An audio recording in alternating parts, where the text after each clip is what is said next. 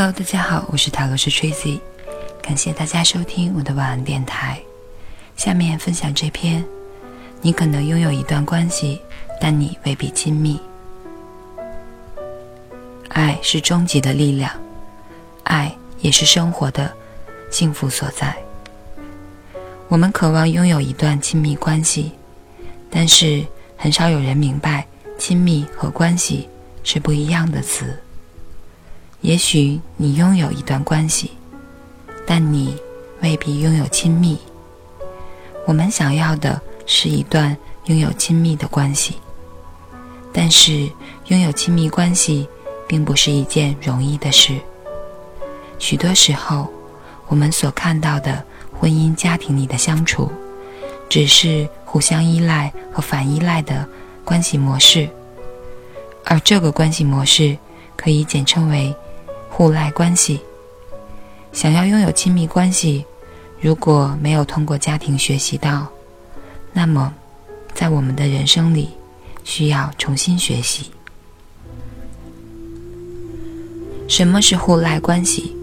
互赖关系描述的是存在于两个心理上相互依赖的人之间的一种亲密关系的呈现模式，或者说是关系动力。两个不完整的人，因为自身的不完整而向对方索求自身所欠缺的爱和需要。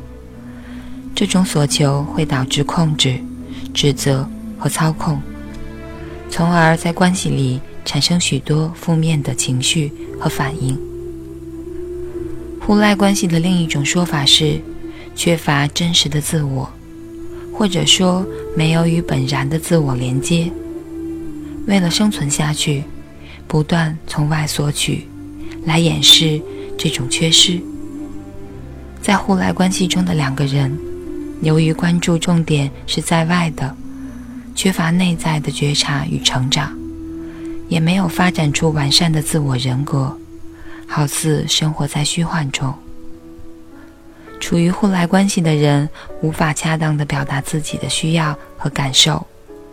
无论是创造一个剧幻想的剧情，还是与自己的感受隔离和失去连结，无论哪种情况，都会使我们处于困难的关系中。即使外表看不出来，处于互赖关系里的人的内在，深受着压力、抑郁、愤怒、恐惧、不信任，以及对被爱与赞同的深深渴求而感到痛苦。然而，这些人在生活中可能是功能良好的，而且在商业领域和社会领域是相当有领导力的。但他们的内在世界发生的却是完全不同的故事。互赖关系其实是一个组合观念，是依赖者和反依赖者所呈现的关系模式的总称。我们先勾勒出依赖者和反依赖者的具体表现。依赖者从小就有着被遗弃的伤痛，在做孩子的时候经历这些，拥有爱的匮乏感，对爱有着需求，总是会有爱会离开的焦虑感。小孩子的时候会特别粘人，对分离有着恐惧。长大以后的依赖者，会不自觉地对爱人索取曾经父母没有给予的爱，而爱人会感觉到永远无法满足依赖者的需要。依赖性的小孩子非常粘人，总是黏着父母、老师。当爱的人要离开的时候，会有很多分离的恐惧，这是分离者最深的痛。每当有一点点的分离，就会产生更多的恐惧。所以，当孩子长大进入关系时，会带着很多未满足的期待投射到伴侣身上。结婚以后，感觉爱就受不了了，离开爱就受不了了，无法离开爱独处，只会想索取爱，而忘记了还需要爱他人。具有强迫性的思维，每时每刻都想着他爱我吗？总是在等待，等待短信、电话，等爱的人给自己表达。好像没有得到这份爱会死，好像如果没有爱，就没有了目的。情绪波动很大，有爱的时候就高兴，人生很美好。当爱的那个人关注点转移，能量不在，会出现恐惧、攻击，甚至抑郁等状态。爱人离开这个范围。就会恐惧，总想着他待在哪里，和谁在一起，总是希望他在那里，就会想要控制这个人。爱人如果离开一会儿，一天就会打很多电话。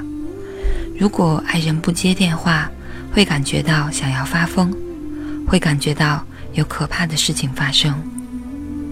依赖者需要太多的肯定，而且需要肯定再肯定。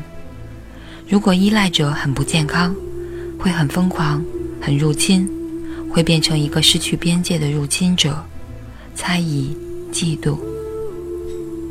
隐藏的需求是你必须给我，否则我会让你很难过。那么反依赖者是如何呢？反依赖者童年有着非常不同的经历，父母在彼此关系的困境里，孩子。试图情感上安慰父母，这样往往反依赖者很早时就变成一个成年人，对一个孩子来说显得很沉重。在照照料父母亲的时候，往往要放弃自己的需要。他对其他人的需要是愤怒的，他们不懂得表达自己的需要，但内内心里会有这样的想法：你有这么多需要，那我该怎么办？反依赖者清楚的知道，他有需要的，需要一个亲密伴侣，但不需要这么多。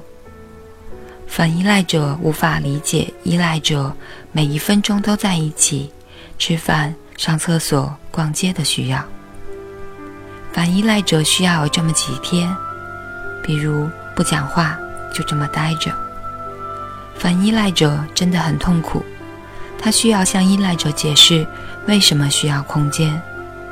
反依赖者讨厌需要向依赖者反复解释为什么他需要自己的空间。反依赖对长时间的亲密会让他感觉抓狂。他们需要连接，但不需要太多连接。他们需要亲密，但很长时间的亲密会让他们感觉人在干涸。他们需要亲密时刻，但也需要空间。如果面临爱人的持续的索取爱，当他们需要离开，而又不能离开的时候，会非常焦虑。他们会找到很多借口走开，比如要开会等等。有时候亲近的压力太大了，他们会想直接逃走，而没有解释。内在里，他们是这么感觉。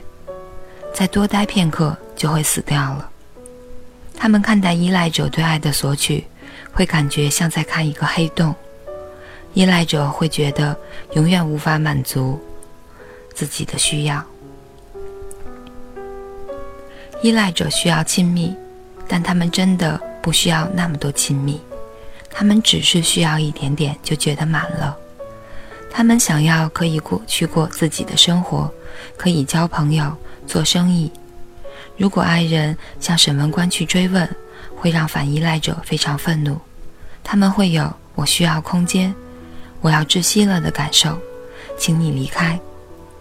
当他们面对依赖者的索取时，会感觉他们会带着一种能量，就是“我需要你，这是紧急情况，你离开一会儿就要回来，而且必须要给我，因为我需要他。”这会让反依赖者生气，感到不被尊重，然后他们会变得非常的拒绝，让我待会儿，你自己照顾好自己，我想要呼吸。有意思的是，依赖者和反依赖者会在生活里的某个时候会有互换，在上面的基本模式和反应里，在一段互赖关系里，当依赖者受够了，想要离开的时候，两者会发生一个有意思的事情：依赖者说“我要离开了”，反依赖者会有挫败感，然后意识到自己需要他，也需要亲密关系，然后他会去争取。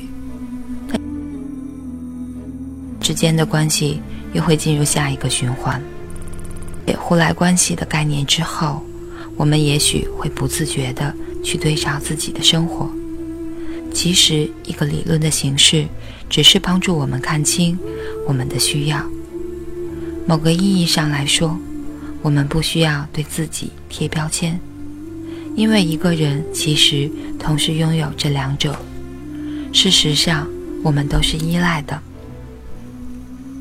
哪怕也是有一点依赖的，只是他们更好的隐藏着。所以说，不要去评判。当你看到其他人需要的时候和自己需要的时候，都不要去评判。我们只需知道两者都有自己的需要。依赖者比反依赖者需要更多一点点的亲近，这是真实的；而反依赖者比依赖者。需要一点空间，但两者都需要爱，这是最重要的。如果找到一种方法去谈论自己的需要，去找到伴侣的需要，如果在亲密关系里有着对彼此需要的尊重，可以表达出这是我的需要，你的需要是什么，然后彼此拥有一个界限，去更好的接纳彼此的需要。去满足彼此的需要，这样依赖关系可以转化成亲密关系了。以上就是这篇，你可能拥有一段关系，但你未必亲密。感谢大家收听，我是塔罗斯 Tracy，晚安，好吗。